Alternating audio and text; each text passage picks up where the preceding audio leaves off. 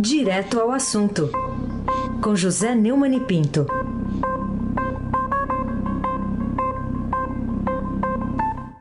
Oi, Neumann, bom dia. Bom dia, Carolina Ercolim, Bárbara Guerra, Almirante Nelson e o seu pedalinho.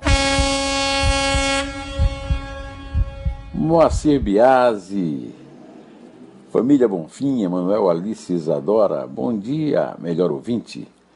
O ouvinte da Rádio Eldorado 107,3 FM. Carolina Ercolim, tintim por tintim. Vamos falar sobre essa notícia que traz hoje é, na capa do Estadão, né? O, o, lucro das empresas de capital aberto, que tem uma queda de quase 82% nesse primeiro semestre. Qual que é a dimensão do impacto né, no cotidiano, na vida do cidadão mesmo, durante essa pandemia? a partir desse dado impressionante? É, a avaliação do impacto da pandemia no mundo dos negócios começa a ganhar uma base mais sólida para dar sustentação, segundo o meu companheiro aí, nosso companheiro Zé Fux, escreveu uma reportagem que é manchete da edição impressa do Estadão e também da, da do portal que está no ar. É, com a publicação da maior parte dos balanços do segundo trimestre pelas empresas de capital aberto, surgiu um retrato, segundo Fux, mais fiel sobre a extensão do estrago. Se de um lado os balanços mostram que as previsões mais pessimistas de muitos analistas não se confirmaram, de outro revelam que a pandemia não deixou de castigar duramente a maior parte das grandes empresas do país. Segundo um estudo que foi feito com exclusividade pelo Estadão pela Economática, uma empresa de dados de mercado, as companhias não financeiras de capital aberto tiveram redução de 81,9% no lucro líquido no primeiro semestre de 2020 em relação ao mesmo período do ano passado. Os ganhos caíram de 49 bilhões e 200 milhões para 8 bilhões e 900 milhões. Foi uma queda dramática, disse ao Fux Evandro Butini, diretor de gestão de recursos da Rio Bravo, empresa de investimentos fundada pelo economista Gustavo Franco, que foi presidente do Banco Central. É, é uma notícia trágica, uma notícia terrível. Ah, as grandes empresas são responsáveis por um, um grande número de empregados, circulação de mercadorias, bens, moedas, e, e realmente é um, um, dano à economia que atinge diretamente o cidadão em sua renda. Carolina Ercolim, tintim por tintim. Falamos também sobre o limite do teto salarial, né, o ponto economia e militares, também título né, em destaque no Estadão de hoje. O que, que, você tem a dizer sobre esse novo confronto né, do chamado núcleo duro do governo federal a essas uh, alturas né, da crise sanitária e econômica que está sacudindo o país? É uma reportagem de Felipe Frazão, de Brasília, sucursal do Estadão, Brasília. É uma nova benesse que os militares têm é, exigido e estão colocando e está colocando em lados opostos o Ministério da Defesa e o da Economia. O general Fernando Azevedo, ministro da Defesa, chefe das três, dos três comandos, das três forças, né, conseguiu aval para que integrantes das Forças Armadas com cargo no governo acumulem remuneração acima do teto do funcionalismo, R$ 39.300. E a equipe de Paulo Guedes tenta barrar. O Felipe Frazão conseguiu um documento publicou no Estadão, segundo o qual a, a área econômica alerta para o possível impacto nas contas que a mudança de regra pode causar e aponta que desde 2018 o desconto feito no salário de servidores poupou 518 milhões de reais aos cofres públicos. O chamado abate-teto é um mecanismo que inibe o recebimento de supersalários na administração pública. Na prática, é uma linha de corte que reduz a remuneração dos, dos servidores para limitá-lo ao valor máximo permitido que equivale ao vencimento de um ministro do Supremo Tribunal Federal. Só algumas vezes os penduricalhos escapam, né? agora os militares querem fazer parte dessas vezes. A, a pasta e os comandos da Aeronáutica, Exército e Marinha argumentam que o abate-teto deveria limitar cada salário isoladamente assim, caso nenhuma das remunerações atinja o teto, o militar poderia recebê-las integralmente. Né? É, oficiais das Forças Armadas comandam nove ministérios, são maioria no Palácio do Planalto, de onde atuam nos bastidores na articulação com o Legislativo e o Judiciário, além de órgãos de controle. Eu quero lembrar, para completar aqui a, furo de reportagem do Felipe Frazão que o aumento de soldo né, foi é, a luta pelo aumento de soldo foi o, a grande causa, o grande motivo, o grande inspirador do capitão é, Jair Bolsonaro entrando na política. Ele começou publicando um artigo na revista Veja reclamando dos soldos, é, foi condenado à cadeia porque andou planejando um atentados a bombas em quartéis na doutora do Guandu e com a democratização ele se candidatou a, a vereador no Rio, ganhou, ficou dois anos e estava há 28 anos na Câmara dos Deputados quando se candidatou e venceu a eleição para presidente. Tudo sempre em cima de desse tipo de reivindicação que ele agora está atendendo como chefe do governo. É um absurdo, os militares já tiveram privilégio na reforma da Previdência, e essa militarização é, do, do fura-teto, no caso do abate-teto, né, é, é, praticamente um assalto à mão armada, só que a, a arma é canhão, metralhadora. Né, é, por isso que qualquer democracia só sobrevive mantendo os canhões e os quartéis longe dos, do controle do poder civil, o que não está acontecendo no Brasil hoje. Carolina Ercolim, tintim por tintim.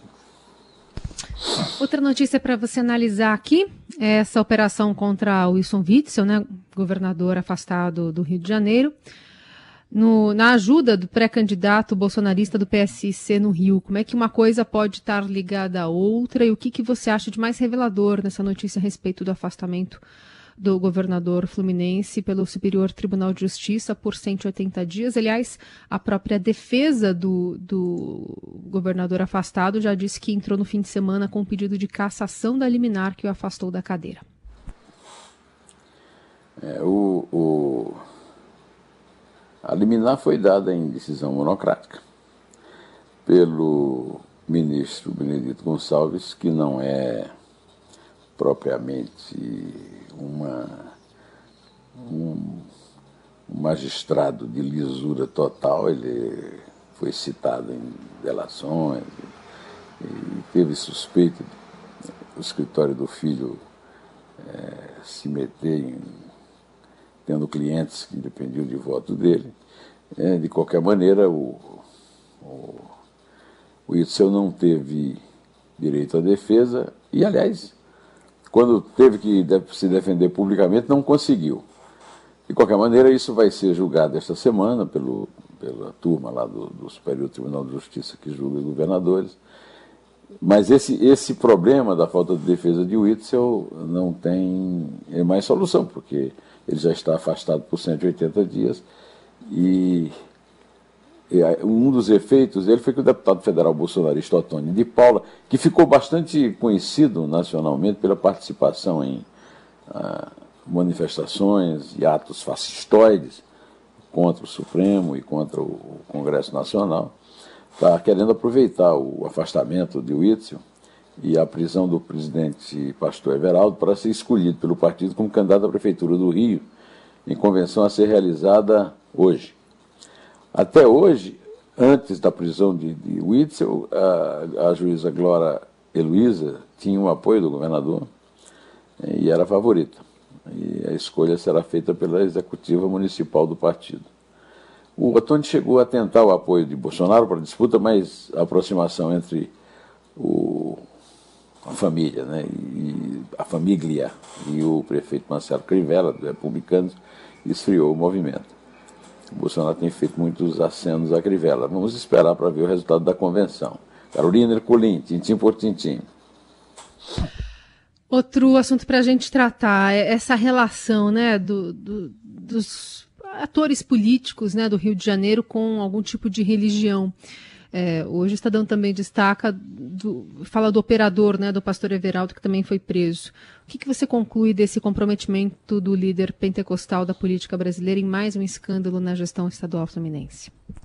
O pastor Everaldo, que batizou o presidente Jair Bolsonaro e os filhos lá no Rio Jordão, profanando o Rio Jordão, né, não é um iniciante, ele é o contrário, ele foi citado em delações na, do Operação é, Lava Jato, e agora o nome de Vitor Hugo Amaral Cavalcante Barroso foi citado 60 vezes na representação do Ministério Público Federal que detalhou o esquema suposto de loteamento de contratos e cargos na gestão de Wilson Witzel. Ele se apresentou à Polícia Federal no aeroporto Salgado Filho, em Porto Alegre, ontem. No documento de 403 páginas, tornado público sexta-feira 29, quando foi deflagrada a Operação Trisinidem, para afastar o chefe executivo eh, fluminense e prender 17 pessoas, os investigadores detalharam as suspeitas que recaem sobre Barroso e que atingem diretamente o pastor Everaldo Dias Pereira, o que é uma espécie de água no chope da comemoração dos Bolsonaro. Carolina Ercolim, tintim por tintim. Bom, outro assunto para a gente tratar aqui. Senadores vão ao Supremo Tribunal Federal contra a reeleição de Alcolumbre e Maia, né, para a Câmara e para o Senado. Quais, ao seu ver, são as chances de êxito dessa iniciativa, né, do, do ativo mais minoritário Grupo Muda Senado, na composição atual né, de, de comandos dos três poderes da República? O Muda Senado, é, no, no, qual se destacam Alessandro Vieira, Jorge Cajuru, Randolfo Rodrigues, Oriovisto Guimarães e Major Olímpio, é, está fazendo a coisa certa. Primeiro, a Davi Alcolumbre foi eleito de forma fraudulenta, uma votação de 81 eleitores com 82 votos. Depois contraria a Constituição e os, e os regimentos das casas. Né? Mas eu não vejo muita chance, não. Estou achando que faz parte da conspiração com o próprio Supremo a manutenção desses grupos que mantêm o controle e o poder sobre os poderes da República, entre os quais o Senado. Mas vamos esperar para ver no que é que dá. Carolina Ercolim, tintim por tintim. Falemos ainda sobre a entrevista que você fez com o desembargador paulista aposentado Walter Mairovich na série Neumann Entrevista, lá no seu canal no YouTube. Conta pra gente o que, que você destaca. Eu destaco o título que eu pus na, na, no blog do Neumann, portal do Estadão, Mairovich não perdoa Aras, Gilmar e Lewandowski, contando que o desembargador criticou duramente Augusto Aras por não atuar como representante da sociedade e da Constituição mas sim como assessor jurídico particular e advogado da família de Bolsonaro junto ao STF. Ou seja, é um despachante geral presidencial e não um procurador-geral da República. Ele também é, criticou muito os, o Supremo, em particular o controle do Supremo por apenas dois votos em votações é, é, de maioria limitada na turma, principalmente que está, estão é, levando a um, um, futuro bastante negro, né, que é a, a possibilidade de liberar o Lula para eleição e condenar o juiz que o condenou, no mínimo, uma quarentena de oito anos para disputar qualquer cargo, uma vez que Sérgio Moro é, é, é a vítima principal do grupo que está articulando essas, essas esses golpes na Constituição e no regimento. Né? É, o, o, o desembargador é, Walter Mairovich é presidente do Instituto Giovanni Falcone, foi o juiz mártir da Operação Mãos Limpas na Itália, e, e fez duras críticas na, na, entrevista. Quem quiser procurar lá no meu canal vai se, vai se realizar vendo a entrevista. Viu? É, ele também analisou a desmoralização da PGR desde que Bolsonaro ignorou a lista tríplice e indicou para chefiar lá Aras, que ele disse que atua é, com dois chapéus, né? o de advogado e de procurador, e que foi autorizado por isso pelo Supremo em mais uma decisão que ele critica. É, Carolina, estamos aqui terminando, desejando uma boa semana para todo mundo.